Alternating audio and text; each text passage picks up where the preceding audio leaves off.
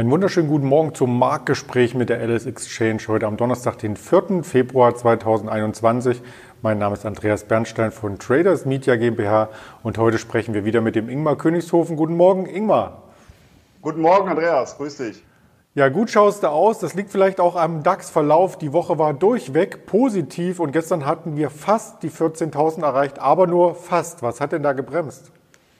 Ja, kann man sagen, war die Börsenwoche natürlich bisher super, wenn man zumindest auf steigende Kurse spekuliert hat. Wir hatten ja in den letzten Wochen immer wieder hier darüber gesprochen, dass die 14.000 Marke äh, so eine Art Magnet ist, dass der DAX immer wieder dahin zurückkehrt. Er steigt mal drüber, 1, 200 Punkte. Jetzt ist er mal etwas deutlicher zurückgefallen zuletzt. Aber gerade in den letzten Handelstagen ist er dann doch wieder Richtung 14.000 angestiegen. Du hast es gerade schon angesprochen gestern. Und ich gehe ja weiterhin davon aus, dass dieser Kampf mit dieser 14.000 Punkte Marke noch einige Zeit anhalten kann. Wir hatten ja schon mal darüber gesprochen. Rein saisonal sieht es ja ab Ende Januar eigentlich sehr, sehr positiv aus. Und wenn man dann noch auf den Vierjahreswahlzyklus schaut, da muss man sagen, ab Ende Februar, Anfang März sollte man dann auch mit steigenden Kursen rechnen können. Zumindest sind Nachwahljahre in den USA sehr, sehr börsenstarke Jahre. Also kann es sehr gut sein, dass wir jetzt noch einige Zeit mit dieser 14.000 Punkte Marke zu kämpfen haben, dann aber mit einer erhöhten Wahrscheinlichkeit ein Ausbruch nach oben stattfinden könnte.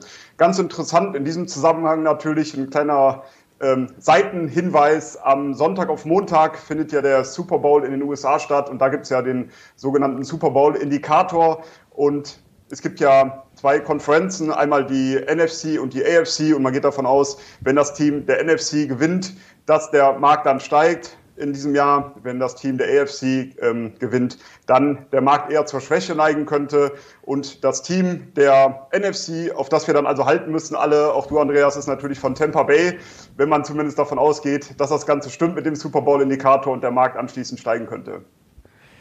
Ja, der Chiefs Friseur hat ja Corona, das muss man vielleicht hier noch anmerken. Und zwei Spieler bangen, also die haben wirklich einen eigenen Friseur. Das äh, kann man bei uns nicht äh, sagen, wie man sieht.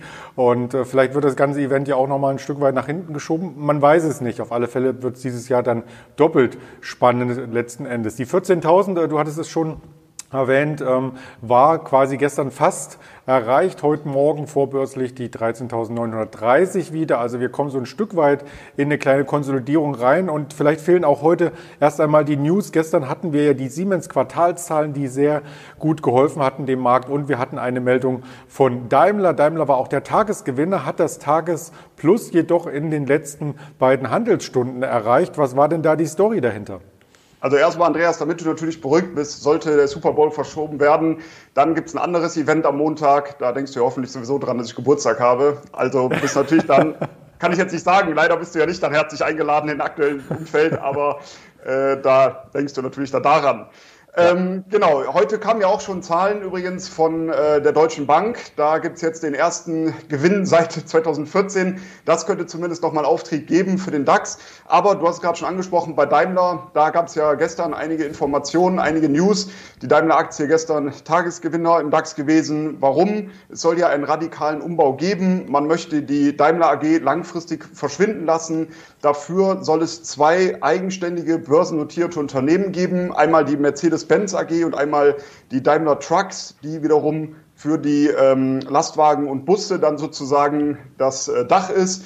Und das soll dazu helfen, dass erstens diese beiden Unternehmen natürlich völlig unabhängig voneinander sind, diese sich aber wiederum mehr auf ihr Kerngeschäft fokussieren können. Und das kam ähm, soweit sehr gut an, weil natürlich beide Unternehmen andere Kunden haben, andere Anforderungen haben und gerade im Hinblick auf die Zukunft sollte das dazu helfen, dass die Unternehmen wieder etwas agiler sind, äh, drücken wir es mal so aus. Und das kam bei den Anlegern sehr gut an. Die Aktie daraufhin sehr, sehr stark gestiegen. Wenn man das Ganze charttechnisch anguckt, dann sind wir jetzt über den Widerstand bei 60 Euro angestiegen. Das nächste Kursziel sehe ich jetzt so in der Region um 70 Euro. Sieht auf jeden Fall sehr, sehr positiv aus. Und wir müssen jetzt mal abwarten, ob dieser Ausbruch, der gestern stattgefunden hat, über den Widerstandsbereich von 60 auch nachhaltig ähm, hält und wir heute nicht wieder zurückfallen. Sehr, sehr positiv sieht es auch bei PayPal aus. Da gab es gestern aus den USA auch entsprechendes Zahlenwerk. Genau, gestern Abend kamen dann nachbörslich noch die Quartalszahlen von PayPal. Gewinn die Aktie lag bei 1,08 Dollar, Schätzung lag bei einem US-Dollar, also das wurde schon mal übertroffen.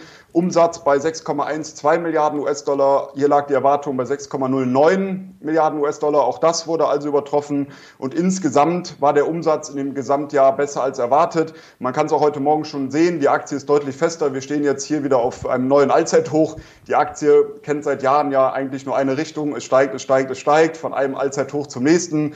Wie gesagt, heute Morgen schon wieder ein neues Allzeithoch markiert. Aktuell stehen wir bei 220 Euro in etwa. Und das Ziel sehe ich jetzt bei ungefähr 235, würde aber tendenziell immer dazu tendieren, ich selber zumindest, erst nochmal eine Korrektur zu sehen, bevor ich dann in so eine solche Aktie einsteige, die natürlich schon sehr, sehr stark gelaufen ist. Ja, und PayPal hat allein im letzten Quartal 16 Millionen neue Kunden hinzugewonnen. Das ist ein im Vergleich zum Vorjahresquartal dann ein Zuwachs um 72 Prozent. Also hier brummt es weiter und klar, gerade in der Lockdown-Zeit wird natürlich viel online bestellt und viele nutzen dann entsprechend auch PayPal als Zahlungsdienstleister und Zahlungsabwickler. Aber auch die Industrie soll wieder in Schwung kommen. Wir haben gestern positive ADP-Arbeitsmarktdaten aus den USA schon einmal vernommen und wir möchten heute nicht auf Gold oder Silber schauen, sondern auf Palladium. Wie sieht denn so ein Palladium-Klotz überhaupt aus? Das ist eine gute Frage. Ähnlich wie der von Gold, nur eine andere Farbe. Okay. ja, was Aber, macht Palladium? Ja, genau. Bei Palladium ähm, haben wir jetzt meiner Meinung nach ein ganz interessantes äh, Setup, denn wir sind hier in einer saisonalen starken Phase. Das hatten wir auch schon das ein oder andere Mal besprochen, dass alle Edelmetalle im Endeffekt jetzt in einer saisonalen Stärkephase sind. Gerade für Palladium ist der Februar der im Durchschnitt stärkste Monat des Jahres. Dann sehen die COT-Daten ähm, meiner Meinung nach sehr, sehr bullig aus. Das heißt, diese beiden Vorfilter, wie ich es mal nenne, sprechen schon dafür, dass der Palladiumpreis jetzt im Februar eventuell nochmal ansteigen könnte. Und zuletzt sind wir an der 2200 US-Dollar-Marke auch nach oben wieder abgeprallt. Diese Marke hat ja in der Vergangenheit eine sehr gute Unterstützung gegeben und wenn das jetzt eben hält, diese Marke um 2200 US-Dollar und die Vorfilter eben dafür sprechen, dass der Palladiumpreis eben wieder ansteigen könnte, dann gibt es eine erhöhte Wahrscheinlichkeit dafür, dass wir jetzt wieder in diese Region um 2450, 2500 US-Dollar ansteigen könnten. Da wäre dann der nächste Widerstandsbereich, die nächste Widerstandszone und dann bleibt abzuwarten, ob ein Ausbruch stattfinden kann oder der Palladiumpreis auch wieder zurückfällt und dann eher in dieser Seitwärts-Range weiterfahren sollte. Das bleibt auf alle Fälle spannend und spannend bleibt es auch technologisch. Da haben wir auch noch einen Wert und da möchte ich gleich äh, noch einmal aufgreifen, dass du ja nächste Woche Geburtstag hast. Vielleicht legen wir alle zusammen, äh, denn ich weiß, du hast ein ziemlich altes Handy. Zeig doch mal, mach deine Hosentasche auf. Ich habe gerade noch mein gutes altes Nokia-Handy gefunden. Äh, ich bin ganz enttäuscht. Akku hat es nicht mehr. ja, man muss es auch laden ab und zu. Ja, das stimmt natürlich. Aber die Akkus damals waren ja noch etwas stabiler als heute, muss man sagen. Da hat der Akku auch mal eine Woche gereicht. Mittlerweile ist er ja nach einem halben Tag eigentlich leer. Aber du hast es schon gesagt, Nokia natürlich super interessant. Gerade eben auch Quartalszahlen gekommen. Die waren leicht besser als erwartet. Nokia-Aktie aber jetzt vorbörslich äh, kaum verändert gewesen. Muss man abwarten, wie sich das heute entwickelt. Aber insgesamt waren die Quartalszahlen besser als erwartet.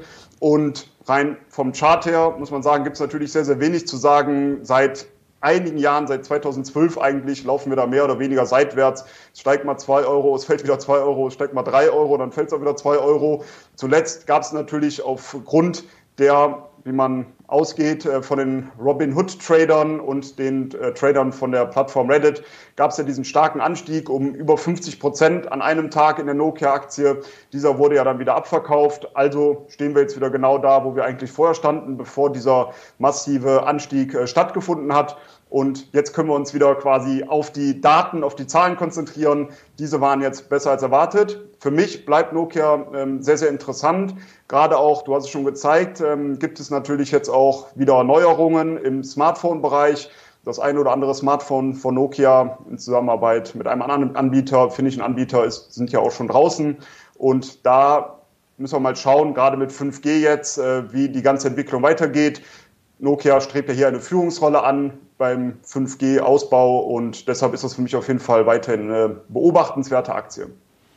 Ja, und ich zeigte es im Hintergrund bereits. Das Smartphone für 110 Euro soll auf den Markt kommen, ist natürlich für ähm, bestimmte Käuferschichten dann extremst interessant bei diesem Preis. Und man muss dazu sagen, dass ja auch Nokia von der NASA einen Auftrag bekommen hat, im letzten Jahr allerdings schon auf dem Mond das erste Mobilfunknetz aufzubauen. Das kann auf alle Fälle dann marketingtechnisch vom Unternehmen sehr, sehr gut genutzt werden. Also wir müssen natürlich nicht dann mit deinem alten Handy auf den Mond fliegen. Wir können dann durchaus das neue nutzen, Ingmar.